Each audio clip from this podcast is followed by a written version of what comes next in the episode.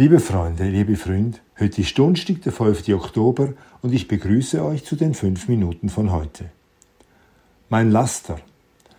Vor ein paar Tagen, unterwegs in der Stadt, hatte ich einen Augenblick Zeit. Zeit für einen Kaffee. Die Sonne schien und im Gartenlokal, an dem ich vorbeikam, saßen die Menschen und genossen die Wärme. Alle Tische bis auf einen waren besetzt und ich kaperte ihn für mich. Kaum hatte ich Platz genommen, trat eine Dame an meinen Tisch und fragte, ob der zweite Stuhl frei sei. Ich bejahte und lud sie ein, sich zu setzen. Sie war blond, elegant und ich schätzte sie um die 50. Auch sie bestellte einen Kaffee. Dann öffnete sie ihre Handtasche.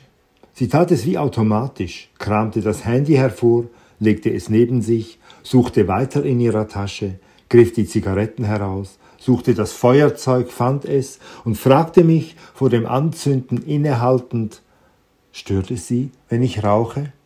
Oh nein, erwiderte ich, rauchen Sie nur. Es stört mich nicht, wenn jemand in meiner Gegenwart raucht. Die Dame blickte mich erstaunt an. Eine so zuvorkommende, nette Antwort von einem Nichtraucher hatte sie nicht erwartet.